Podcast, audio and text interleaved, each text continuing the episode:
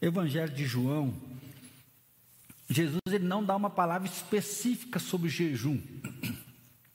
Mas no capítulo 4, versículo 31, ele fala um pouco do que nós estamos fazendo. Nós falamos que um dos alvos do jejum é retirar o alimento físico, né? assim, é tirar o sólido, tirar às vezes o líquido e falar que nós dependemos mais de Deus do que do alimento físico, né? que nós queremos comer e alimentar dele.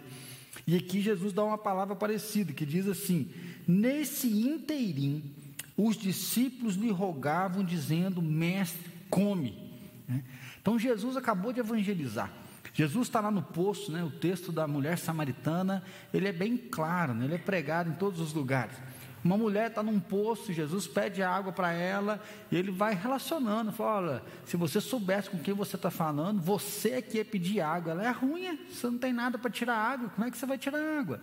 Eu posso te dar água, mas você não pode me dar, você nem daqui é.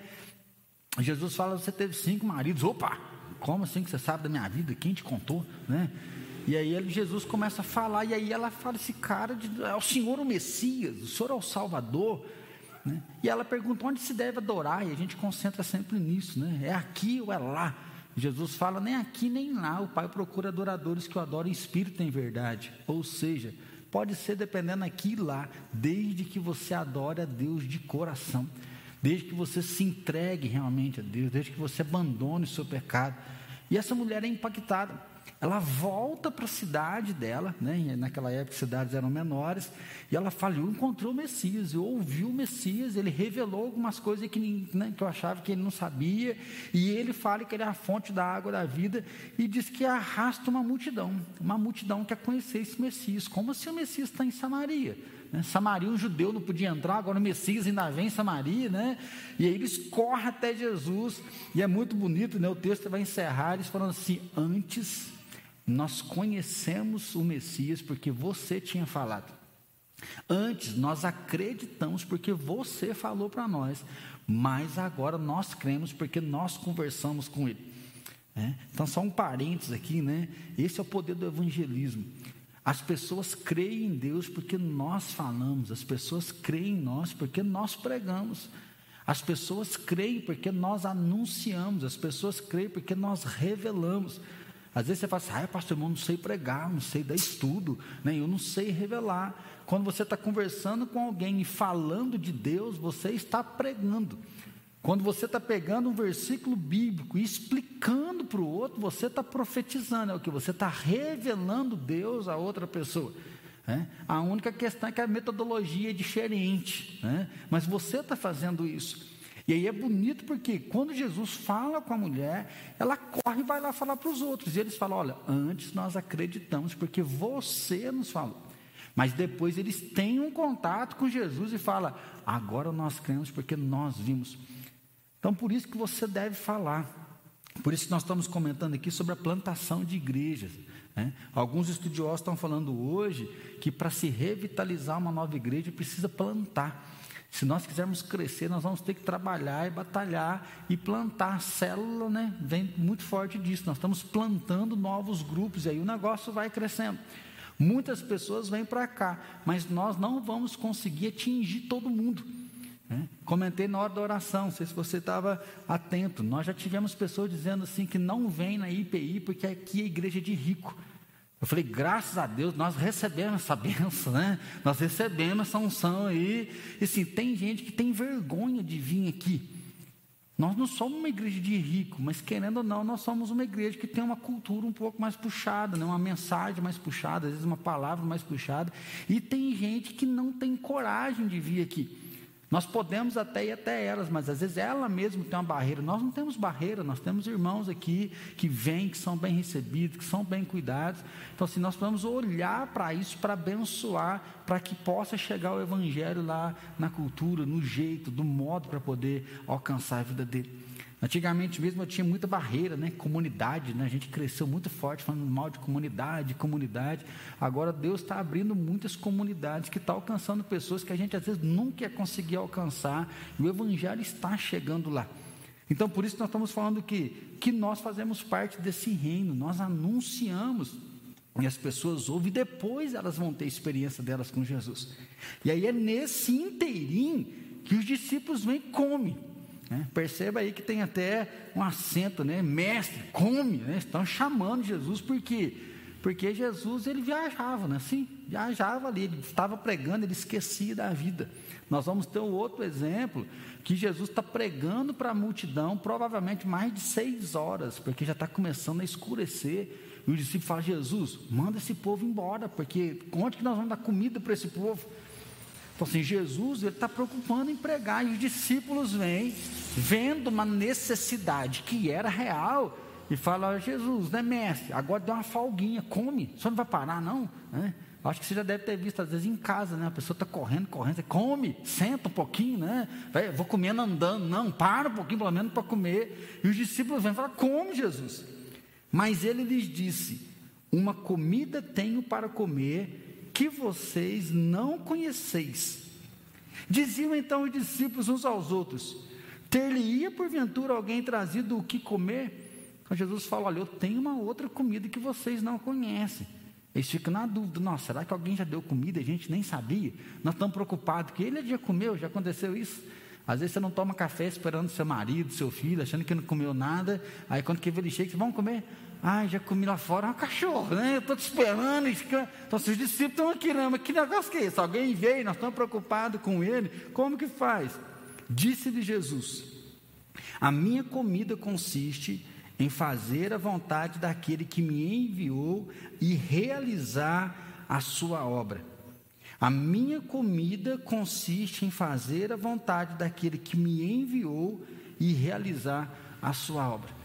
Então Jesus não estava falando de uma comida física, né? Ele precisava comer. Nós vemos isso quando ele estava no jejum, 40 dias no deserto sem comer, o inimigo tentando ele, e depois de 40 dias Jesus teve fome. Né? Jesus precisava comer, é tanto que depois os anjos vão servi-lo ali. Agora, o que Jesus quer mostrar para os discípulos que a preocupação dele não é física, mas que a preocupação é espiritual. E ele fala que a comida dele, então, consiste em fazer o que? Fazer a vontade de Deus e realizar a obra de Deus.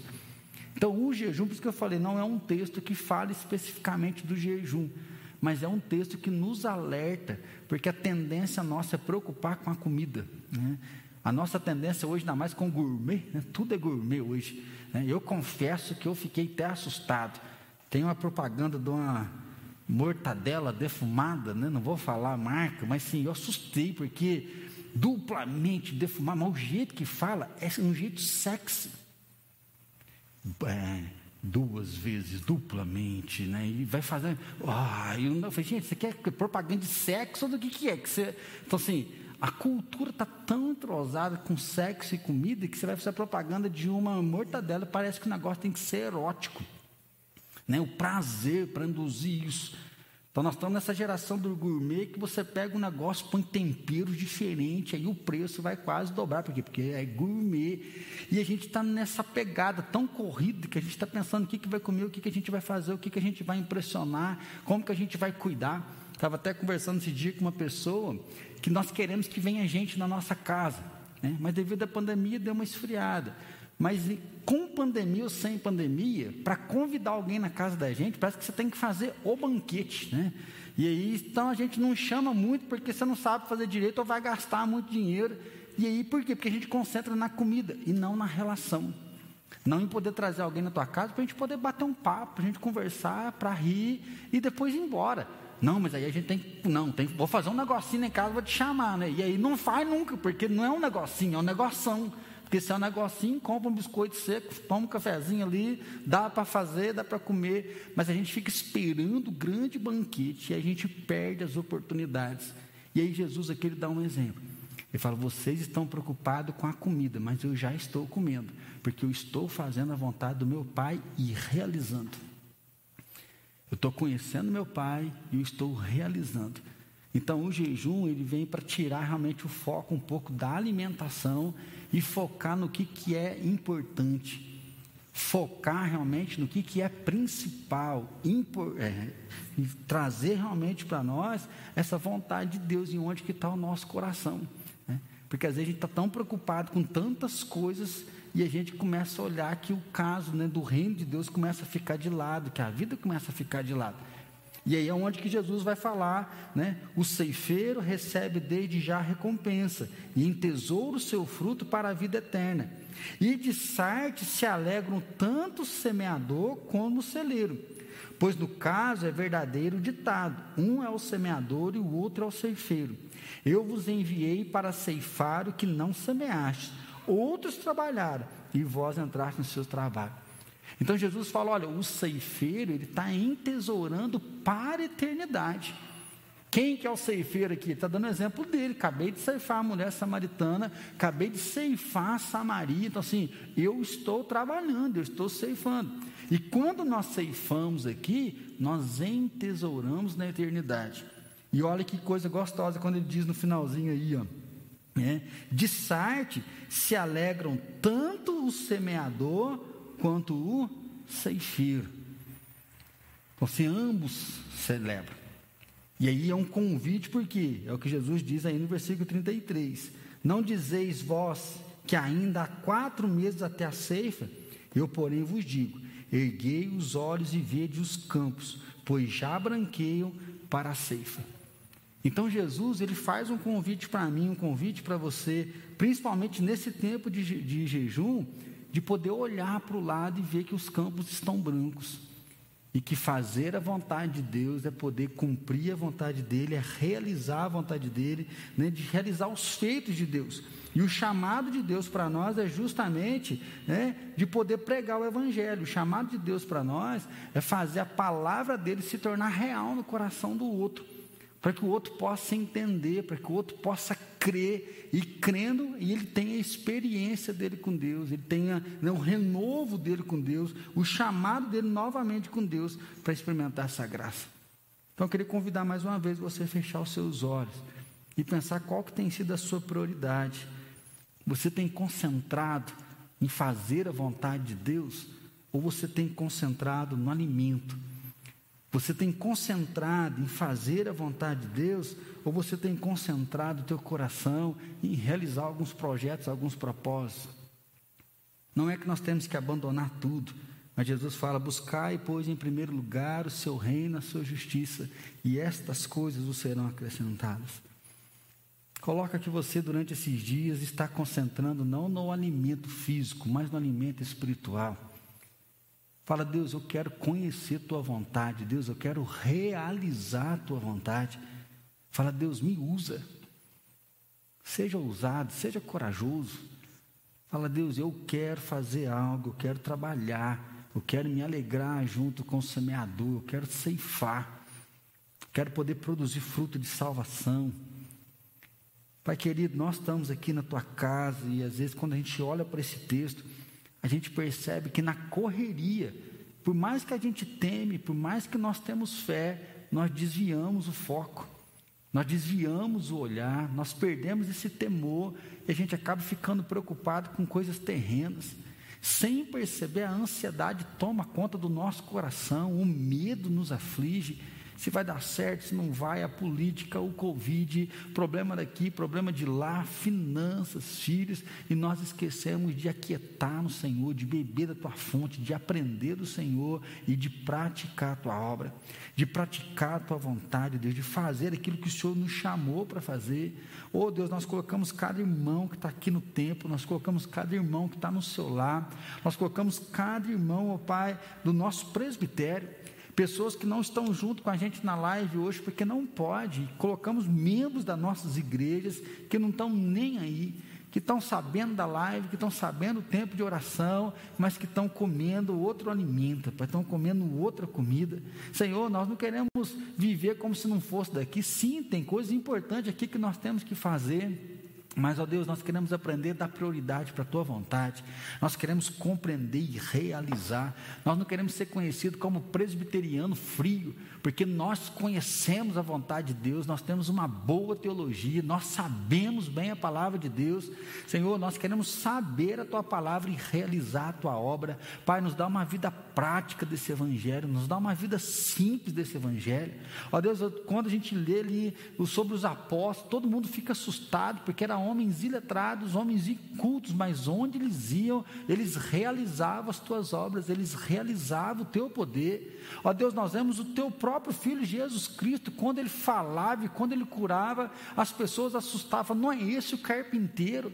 Deus, o Senhor diz que o Senhor escolheu as coisas fracas, ó Pai. O Senhor escolheu as coisas loucas desse mundo para envergonhar a sábia, porque Teu é o poder, e assim nós nos apresentamos aqui. Senhor, usa nossa vida para realizar a Tua obra, usa nossa vida para realizar a Tua vontade. Senhor, nos enche do Espírito Santo, nos enche de paixão, nos enche do Teu temor, Deus, para alcançar mais pessoas, para a honra e glória do Teu santo nome, Pai. Nós estamos aqui e nós não abrimos mão mão, ó Pai. Nós não abrimos mão do nosso tempo, nós não abrimos mão da nossa vida, nós não abrimos mão de ser usado pelo Senhor. Nós queremos, ó Pai, celebrar, como o texto diz, tanto o semeador quanto o ceifeiro vão se alegrar. Nós queremos alegrar. Oh, Deus querido, recebe cada um de nós para a glória e honra do teu santo nome. Amém, Deus.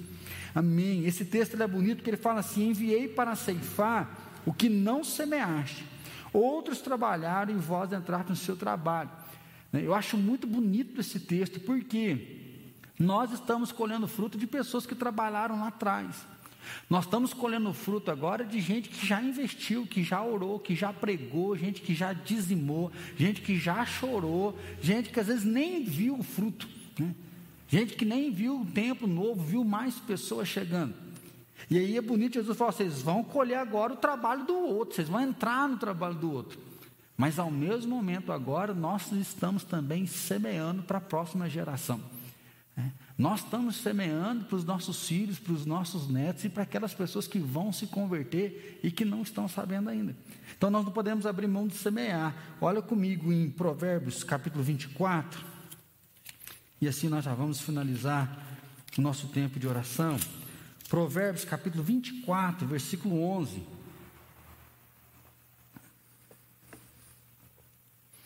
Porque às vezes a gente fala que o evangelismo é só do Novo Testamento, pregar só no Novo Testamento. Ah, tem que plantar igreja, isso é coisa só do Novo Testamento. Olha Provérbios então, capítulo 24, versículo 11. Livra os que estão sendo levados para a morte e salva os que cambaleiam indo para serem mortos. Está vendo o que o texto está dizendo? Livra. O texto diz salva aqueles que estão cambaleando. Se disseres, não soubemos, não perceberá aquele que pesa os corações? Não saberá aquele que atenta para a tua alma? E não pagará ele ao homem segundo as suas obras? Filho meu, Saboreie o mel, porque é saudável, e o favo, porque é doce ao teu paladar. Então, sabe que assim é a sabedoria para a tua alma. Se achares, haverá bom futuro, e não será frustrada a tua esperança. O que ele diz? Livra aquele que está caminhando para a morte, salva aquele que está caminhando do mal. Sim, nós podemos fazer uma interpretação aqui daquele que está sofrendo, aquele que está com dificuldade, aquele que está na guerra ali, precisando de uma mão. Mas principalmente nós temos que lembrar que Israel, em ti serão benditas todas as famílias da terra. Ou seja, o chamado de Abraão, o pai da fé, era que em Abraão Deus ia suscitar uma nação e que nessa nação todas as famílias da terra seriam benditas. Então, o chamado de Israel não é um chamado exclusivista. Nós somos o povo de Deus. E é isso que a gente vai ver no Antigo Testamento. Nós somos o povo escolhido. Nós chegamos no Novo Testamento, não mistura com essa gentalha. Então, assim, o judeu e gentil era totalmente separado. Deus não chama um povo para exclusividade. Sim, Deus ele chama um povo que é exclusivo, mas para levar isso para todas as nações, todos os povos. E aí, Provérbios ele diz isso: livra a pessoa que está sendo levada para a morte, salva os que cambaleiam. Se disseres, não soubemos, não perceberá aquele que pesa os corações. Então, assim, a Bíblia diz que nenhum homem vai ser tido por indisculpável. Se falar, ah, eu não sabia que Deus existia, ele fala, todo mundo vai ter culpa diante de Deus de ter virado as costas para Deus. Mas a Bíblia diz também que Deus vai cobrar da nossa mão o sangue. Né? Deus vai cobrar daqueles que Deus colocou na nossa mão, nós não pregamos. Então, hoje, ao meio-dia, aquietai-vos e saber que eu sou Deus, de poder descansar. André falou uma expressão muito gostosa aqui, né? Deixa Deus te abraçar, deixa Deus te envolver. Que às vezes você está desesperado, às vezes você está angustiado, e nós precisamos desse abraço de Deus, de ser envolvido por Deus. Mas não deixe também que a tristeza, que a dor, faça você focar só no, no seu estômago, só na sua dor. Né? Ah, mas eu não sabia que estava precisando, eu não sabia que eu tinha que pregar, eu não sabia que eu tinha que falar. Ele fala: Deus pesa todas as coisas, então o nosso chamado é anunciar a salvação. E aí eu lembro aqui para a gente poder então realmente finalizar, quando Paulo e Silas estavam na prisão, nós vimos isso no domingo. Eles acabaram de apanhar com vara, eles estão presos, e por volta da meia-noite eles estão cantando e orando.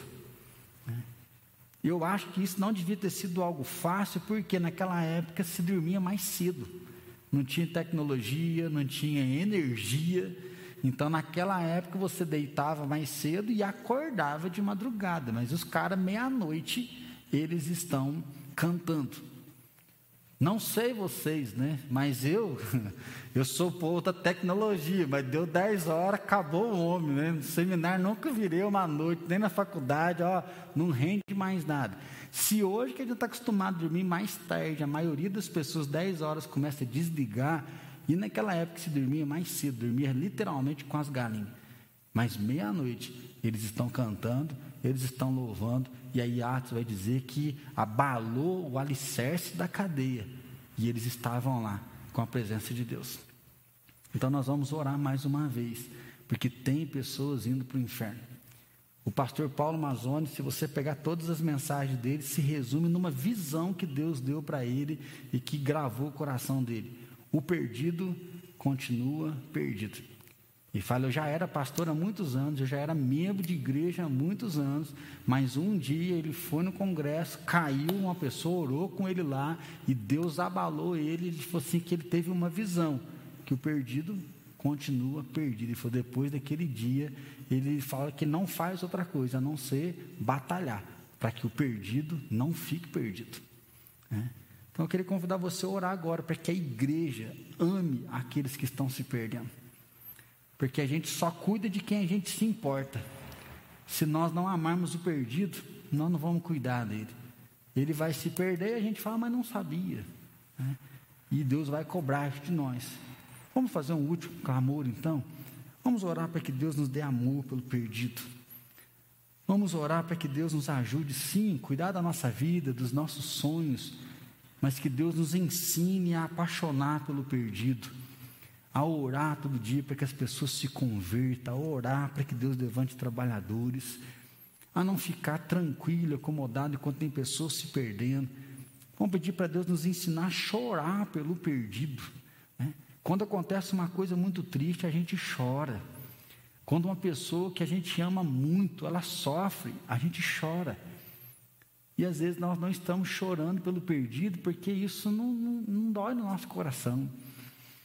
Nós não choramos porque o perdido está longe dos nossos olhos, longe dos olhos, longe do coração. Senhor, nós queremos ser uma igreja vibrante, nós queremos ser uma igreja alegre. Deus, nós queremos sair desse lugar e para um lugar muito maior. Nós queremos que multidões se convertam. Pai, nós queremos fazer grandes festas de celebração, de batizado, de famílias inteiras se convertendo. Deus, nós temos orado por um arrependimento mas às vezes a gente se confunde só com o movimento. Pai, nós não queremos fazer isso por causa do movimento. Nós não queremos fazer isso por causa da fama. Nós não queremos fazer isso para bater no peito que nós temos uma igreja grande, que a nossa célula multiplica. Todo ano a minha célula multiplica. Senhor, livra o nosso coração do egoísmo, livra o nosso coração da arrogância. E aí sim, Pai, dá-nos um coração que ama o perdido. Ama o perdido porque o Senhor amou primeiro. Pai, nós queremos amar o Senhor como o único Deus e amar o nosso próximo como a nós mesmos, mas o nosso próximo está indo para o inferno. Senhor, nós queremos aprender a chorar, nós queremos aprender a ter misericórdia. Deus, nós queremos ficar inconformados, Deus, com as pessoas que estão se perdendo, e aí dobrar os nossos joelhos, ó Pai, e abrir os nossos lábios anunciando salvação, anunciando salvação, comendo a comida, ó Pai, que não está num prato, mas comer uma comida que está no teu trono, comer uma comida que está na tua palavra, e realizar essa obra poderosa que vai saquear o inferno e resgatar pessoas. Oh Deus querido, abençoa cada presbítero dessa igreja, cada diácono dessa igreja. Senhor, abençoa cada líder de louvor, líder de célula, líder de ministério. Ó oh, Deus, abençoa cada membro dessa igreja. Pai, nós não queremos ter uma igreja doente, nós não queremos ter uma igreja morte, nós queremos ter morta, Pai, nós queremos ter uma igreja mesmo vibrante, apaixonada pelo teu reino, e uma igreja que seja a luz, e assim nós sabemos que nós vamos colher, a tua palavra diz, ó Pai, que o semeador saiu a semear e ele colheu o fruto, e nós queremos colher esse fruto, nós queremos colher essas pessoas. Oh Pai, levanta evangelistas, a tua palavra diz que existe dom de evangelista, levanta evangelistas nessa igreja, desperta o coração de pessoas, desperta, Pai, uma paixão mesmo, ó Deus, que vai tocar outras pessoas, que vai ministrar o coração de outras pessoas, e assim nos dá um novo tempo agora. Deus também dá estratégia para nós. Eu sei que tem muitos irmãos que estão querendo trabalhar, tem muitos irmãos que já estão trabalhando, pelejando com a sua célula, mas às vezes falta para nós estratégia. Espírito Santo dá sabedoria, dá discernimento, mostra para nós o que, que nós não estamos vendo. Senhor, revela para nós o que está faltando. Se há algo errado, mostra para mim. Se tem uma estratégia nova que nós não estamos sabendo e percebendo, revela para nós e que esse segundo semestre, Pai, seja um tempo de acelerar, acelerar no teu reino, acelerar na tua vontade, acelerar na tua realização e que o teu nome seja glorificado e que as pessoas venham rendidas, que as pessoas venham confessando o seu pecado, que as pessoas venham entregando a vida dela nas tuas mãos. Oh Deus querido, assim nós te louvamos pelo teu chamado, te louvamos porque nós pertencemos ao Senhor, te louvamos porque somos seus filhos, nós podemos nos reunir esses dias para voltar os nossos olhos para ti, ó Pai, e voltar ao centro da tua vontade, voltar ao centro centro do teu querer e relembrar por que nós estamos aqui. Ó Deus, abençoa agora a noite cada um de nós, abençoa a nossa casa, Deus, que a nossa casa esteja unida, que a nossa casa seja tocada, que não fique ninguém de fora do teu mover, para que nós possamos ter unidade no nosso lar e que a tua presença seja mesmo inconfundível. Deus, ser com a gente amanhã no nosso jejum, de manhãzinho, Pai, que o teu Espírito Santo nos renove, que o Senhor nos encoraje, que o Senhor nos desperte, Pai, que na live do meio-dia, mais uma vez, o Senhor desperte coisas novas, o Senhor inspire coisas novas, que amanhã à noite a tua presença seja mais uma vez inconfundível sobre nós. E assim, Pai, eu clamo a tua bênção já grato, porque o Senhor já está nos visitando, o Senhor já está falando o nosso coração e nós queremos nos alimentar mais, nós queremos beber mais dessa fonte. E assim, Deus, nós oramos em nome de Jesus. Amém, Senhor.